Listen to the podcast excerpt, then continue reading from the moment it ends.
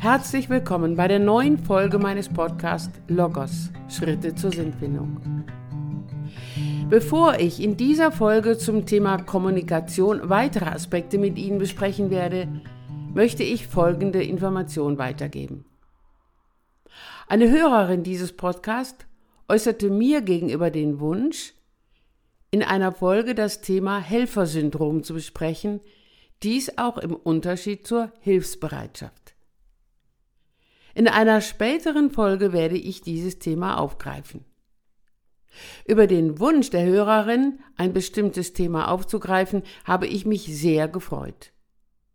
Und ich möchte Sie, liebe Hörerinnen und Hörer, ermutigen, mir möglicherweise auch ein Thema mitzuteilen, über das Sie hier gerne mehr erfahren würden. Schreiben Sie mir Ihren Wunsch über meine E-Mail-Adresse u.thierrier.cityweb.com www.ftf.de. Nun zu dem Thema dieser Folge. In der letzten Folge hatten wir genauer hingeschaut bei der Frage, was ist Sprache? Das gesprochene Wort. Sprache ist Ausdrucksmittel eigener körperlicher, psychischer und geistiger Anliegen und Sprache ist ein Kommunikationsmittel, eine Möglichkeit durch Worte in Beziehung zu treten zu einer anderen oder auch zu mehreren Personen. Dann hatten wir uns mit der Wahrnehmung beschäftigt, mit den in Anführungsstrichen vier Ohren, wie es Schulz von Thun in seinem Kommunikationsmodell beschreibt. Wir alle können etwas Gesagtes unterschiedlich wahrnehmen. Möglicherweise sollten wir nachfragen, wenn wir nicht sicher sind, ob das, was wir bei dem Gesagten wahrnehmen, auch das ist, was unser Gegenüber gemeint hat. Dies erfordert jeweils eine erhöhte Aufmerksamkeit in einem Gespräch. Erfordert zunächst ein aktives Zuhören, wie es häufig im Zusammenhang mit Gesprächsführung genannt wird. Einen weiteren Aspekt im Hinblick auf Gespräche und aufmerksames Zuhören möchte ich in dieser Folge in den Blick nehmen. Zuvor erneut ein Blick auf das Kommunikationsmodell von Schulz von Thun. Nochmals der Hinweis auf sein Buch, es trägt den Titel Miteinander reden, Band 1. In seinem Modell hebt der Autor hervor, dass jede Äußerung einer Person einer anderen Person gegenüber sowohl ein Sachinhalt als auch ein emotionaler Inhalt im Hinblick auf die Beziehung der beiden Personen enthalten ist. Ein Beispiel. Wenn Person A einer anderen Person B sagt, um deinen Kopf fliegt eine Wespe, dann ist in dieser Aussage der Sachinhalt gegeben, dass eine Wespe um den Kopf des anderen fliegt. Der Beziehungs- und damit auch der emotionale Aspekt wird deutlich mit den Emotionen, den diese Botschaft bei der angesprochenen Person B auslösen kann.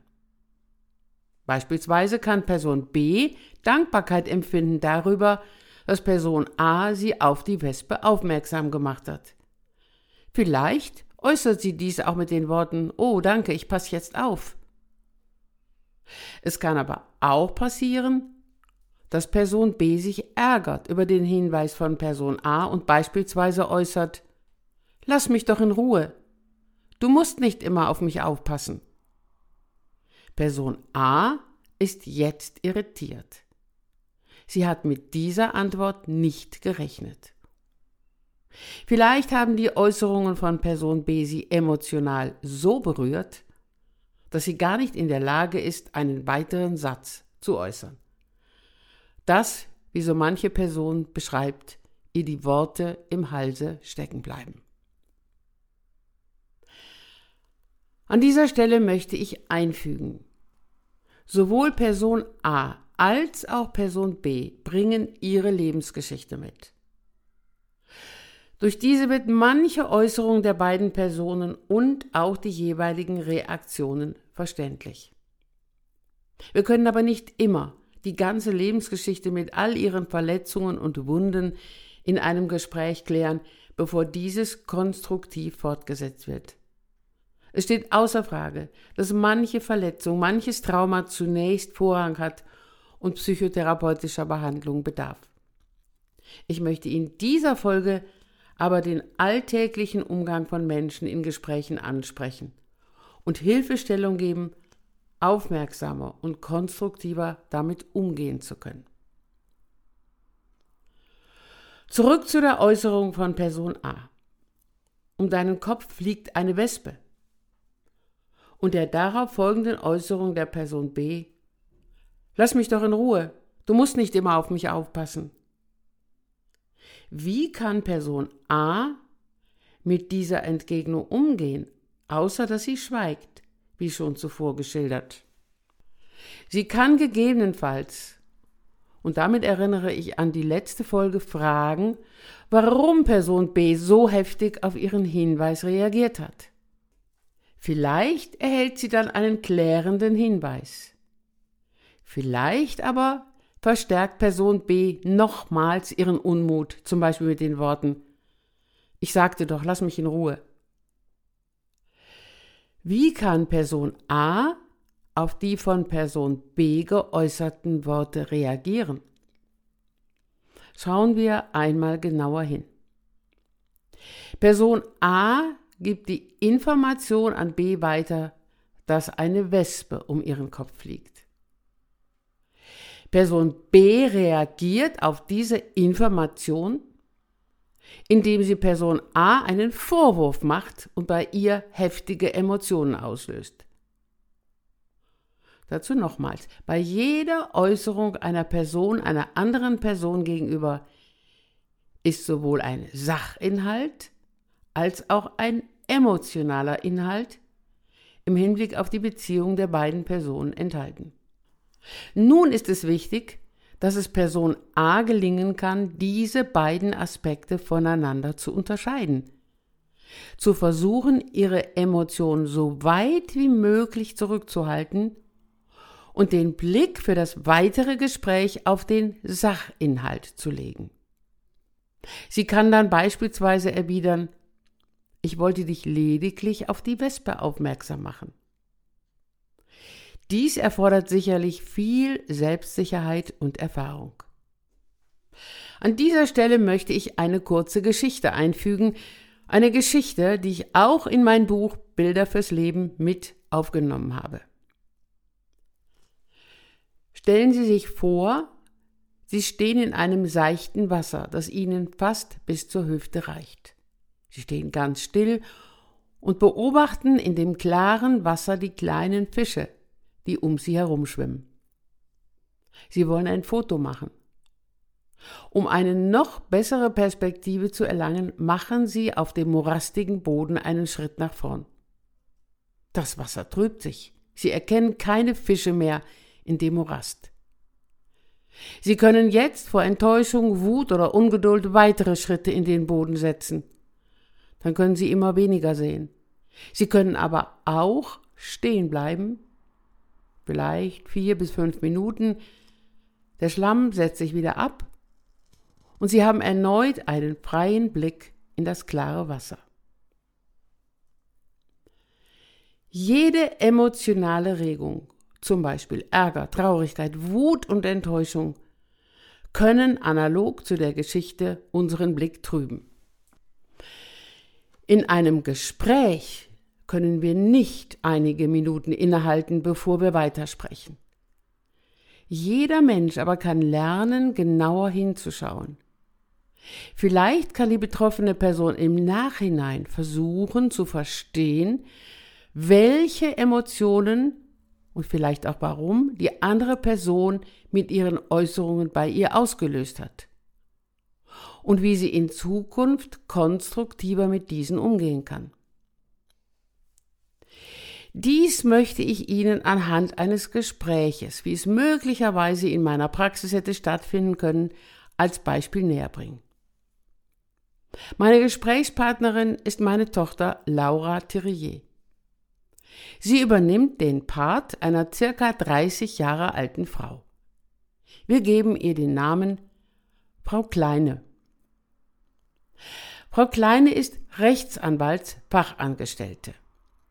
Sie bittet mich um Hilfe, da sie bei ihrer vor circa einem halben Jahr angetretenen neuen Stelle Probleme mit ihrem Vorgesetzten habe.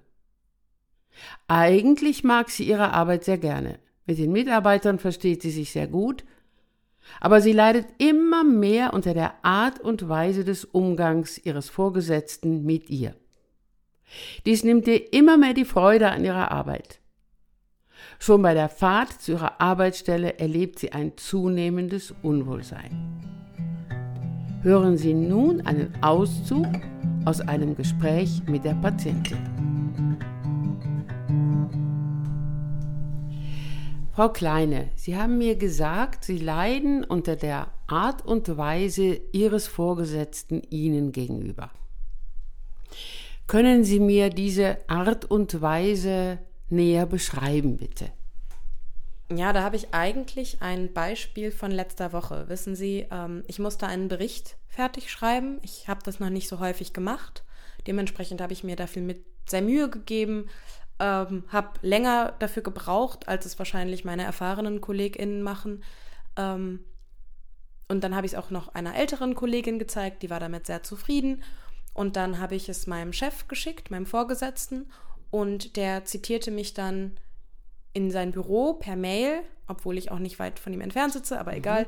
Ähm, und dann hat er mich sehr heftig angefahren, hat ähm, auf so Kleinigkeiten meines Gefühles nach äh, beharrt, hat ein paar Rechtschreibfehler äh, mir gezeigt, die ich übersehen hatte und hat dann quasi gesagt, wenn ich nicht lerne, das anständig zu machen, dann habe ich keine Zukunft in der Branche. Das würde außerdem alles viel zu lange dauern, das wäre alles schlecht und das, also er hat den Bericht quasi als schlecht abgestempelt und hat da sich vor allen Dingen an diesen kleinen Rechtschreib- und Orthographiefehlern mhm. aufgehangen. Was haben diese Äußerungen von Ihrem Vorgesetzten in Ihnen ausgelöst? Also ich war sehr traurig, sehr betroffen und auch wie erstarrt. Also ich wusste überhaupt nicht, was ich jetzt machen, was ich jetzt sagen soll. Mhm. Ich bitte Sie einmal, dass Sie mal versuchen, sich zurückzuerinnern. Solche Äußerungen, ähnlich die Ihres Chefs, kennen Sie die von Ihrer Vergangenheit? Ja, also die hatte ich auch in der Ausbildung. Da war eine ja, ähm, Lehrkraft, die hat auch immer, ich hatte das Gefühl, sie hatte sowas persönlich gegen mich. Sie hat sich bei allen Aufgaben immer wirklich mir wegen Kleinigkeiten Punkte abgezogen, sich auf, bei Kleinigkeiten versteift, obwohl ich von allen anderen Seiten wirklich gutes Feedback bekommen habe. Aber bei dieser einen Person immer und immer wieder ähm, wurde auf Kleinigkeiten rumgeritten. Und das hat Ähnliches ausgelöst wie jetzt bei Ihrem Vorgesetzten, bei dem, was er sagt. Ja. Richtig? Ja. Und wie haben Sie denn damals dieser Dame gegenüber reagiert? Ich habe ich habe quasi meinen Kopf in den Sand gesteckt. Ich habe mhm. versucht, so unauffällig wie möglich zu sein. Mhm. Ich wollte nicht noch ihren Zorn mehr auf mich ziehen. Habe eigentlich mhm. gar nichts gemacht. Mhm. Und jetzt bei diesen Worten Ihres Vorgesetzten. Sie sagen, Sie fühlen sich wie erstarrt. Haben Sie denn noch eine oder sehen Sie denn dann eine Möglichkeit, ähm, ihm was zu sagen? Haben Sie das dann getan oder, oder haben Sie ausschließlich geschwiegen? Nein, ich habe ihn noch gefragt, ob er inhaltlich, was, was, denn, was denn da zu korrigieren wäre, am, mhm. außer eben Orthographie und Rechtschreibfehlern, mhm. die ich halt übersehen habe. Ja, das habe ich getan. Und was hat er dann gesagt? Er hat einfach nur so eine Handbewegung gemacht und gesagt, ja, mir gefällt der Bericht nicht. Und mhm. das war's dann. Ja, okay. Und wie hat dann diese Äußerung von ihm, mir gefällt der Bericht nicht, was hat der in Ihnen ausgelöst? Ich habe mich eigentlich zurückversetzt gefühlt in meine Ausbildung, als könnte ich einfach nichts, als könnte ich nichts richtig machen. Mhm. Ja. Ähm, ja. ja. Ich denke, Sie können sich erinnern, wir beide haben schon einmal in einem anderen Zusammenhang über das Thema Kommunikation, Sprache gesprochen, Ne? Sprache als ein Ausdrucksmittel, Sprache als ein Kommunikationsmittel. Und hier auch nochmal ganz, ganz wichtig. Wenn wir miteinander sprechen, sind diese beiden Ebenen sichtbar oder zumindest vorhanden. Vielleicht werden sie erst später sichtbar. Die Ebenen der Sachinhalt und die andere Ebene der Beziehungsinhalt beziehungsweise der emotionale Aspekt. Mhm. Ja? Jetzt gehen wir noch mal zurück. Welche Äußerung? Also Sie haben ja gefragt am Anfang, hm, was denn an dem nicht in Ordnung wäre und wie hat er darauf Ihnen gegenüber geantwortet? Ja, er hat halt gesagt, mir gefällt der Bericht nicht. Mhm. Sie hatten vorher was gefragt? Was genau ihm an? Was ist nicht ja. in Ordnung? Das war die Sache, die Frage, was ist nicht in Ordnung? Wie hat er dann darauf sprachlich reagiert oder geantwortet, in Anführungsstrichen? Emotional. Ja. Oder subjektiv. Er hat subjektiv gesagt, mir gefällt der Bericht nicht. Ja. ja? Es steht außer Frage, dass das wehtut oder wehtun kann Erst recht mit den Erinnerungen an früher, an ihre andere damalige äh, Lehrkraft, die auch ähnlich mit ihnen umgegangen ist. So, ich möchte, dass wir versuchen, oder Sie vor allen Dingen jetzt versuchen, Ihren Blick zurück auf den Sachinhalt zu lenken. Das ist jetzt fiktiv, aber wir überlegen mal, wie hätten Sie jetzt Ihrem Vorgesetzten gegenüber reagieren können? Das heißt, welche Frage im Blick auf das Sachliche hätten Sie ihn jetzt stellen können? Nun, ich hätte ihn wirklich nochmal daran erinnern können, welche Frage ich gestellt habe mhm. und ihn sachlich darum bitten, dass er mir die mhm. fachlichen mhm. Mängel meines Berichts aufzeigt. Ja. Könnten Sie sich vorstellen, dass er das dann auch Ihnen so geben würde? Also, man hofft es, aber wenn ich ganz ehrlich bin, erfahrungsgemäß bei diesem Mann, nein. Mhm. Ah ja.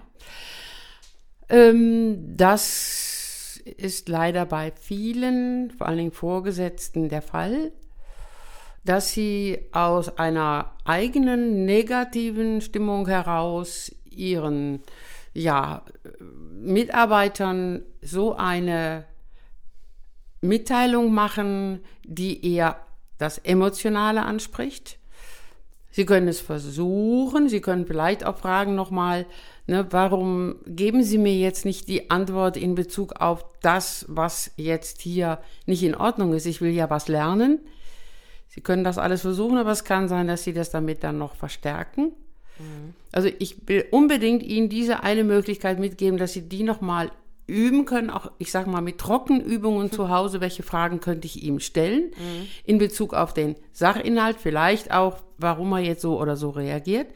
Wenn er da aber eher noch ähm, erregter wird oder noch emotionaler reagiert, dann ist mir wichtig, dass Sie den Blick darauf lenken, ich habe versucht, ihn auf die Sache anzusprechen, aber er antwortet darauf nicht. Schön ist das nicht und es ist die Frage, ob Sie auf Dauer mit so einem Vorgesetzten weiter zusammenarbeiten können.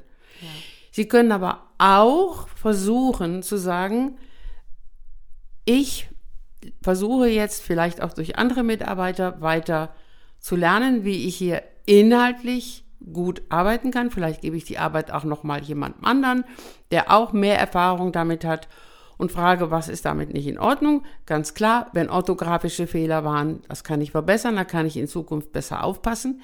Aber dass sie innerlich eine andere Haltung bekommen, ich nehme nicht alles an, was er mir sagt und lasse mich dadurch emotional nicht so erschüttern, sondern ich versuche meinen Blick weiterhin auf die Sache zu lenken. Wie gesagt, die Frage, wie lange Sie das so schaffen, hm. weiß ich nicht. Vielleicht kennen Sie äh, den Satz, vielleicht habe ich den Ihnen gegenüber schon mal geäußert.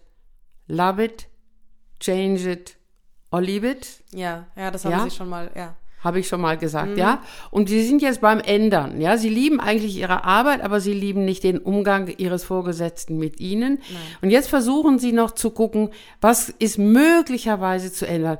Wo kann ich möglicherweise ihn so auch ansprechen, dass er mal ähm, ja mehr noch erkennt, was mhm. ja wie sein Umgang mit ihnen ist. Vielleicht auch in einer ganz anderen Situation wo es gar nicht um diese Arbeit geht, wo er vielleicht besser gelaunt ist, in einer anderen Stimmung ist. Und dann sprechen Sie ihn, wenn es möglich ist, nochmal auf die Arbeit an. Sagen Sie mal, was war denn damals?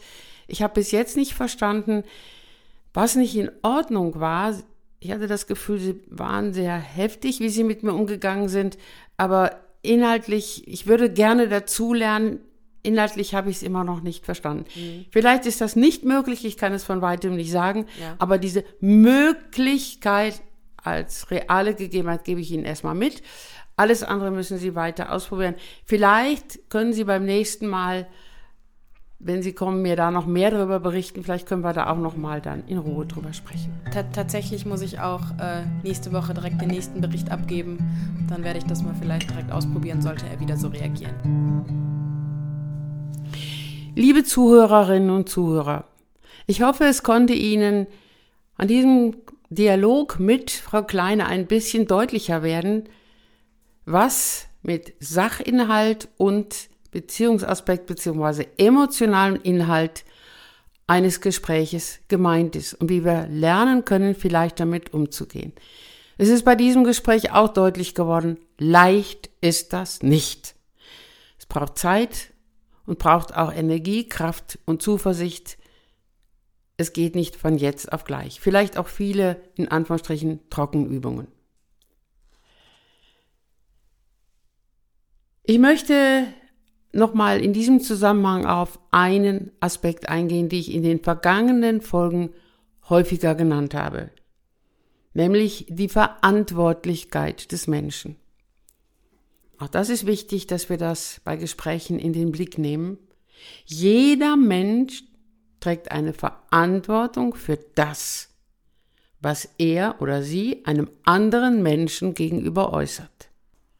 So auch der Vorgesetzte in unserem Beispiel Frau Kleine gegenüber. Und auf diese Verantwortung hin kann er, kann jeder Mensch gefragt werden. Vor allem dann, wenn der Fragende sich nicht zuvor von seinen Emotionen überwältigen lässt. Liebe Zuhörerinnen und Zuhörer, auf diesen Aspekt der Verantwortlichkeit im Gespräch, im Dialog miteinander möchte ich in der kommenden Folge noch tiefer eingehen. Ich danke Ihnen für Ihre Aufmerksamkeit und freue mich auf die nächste Folge mit Ihnen. Ihre Ursula Thierrier.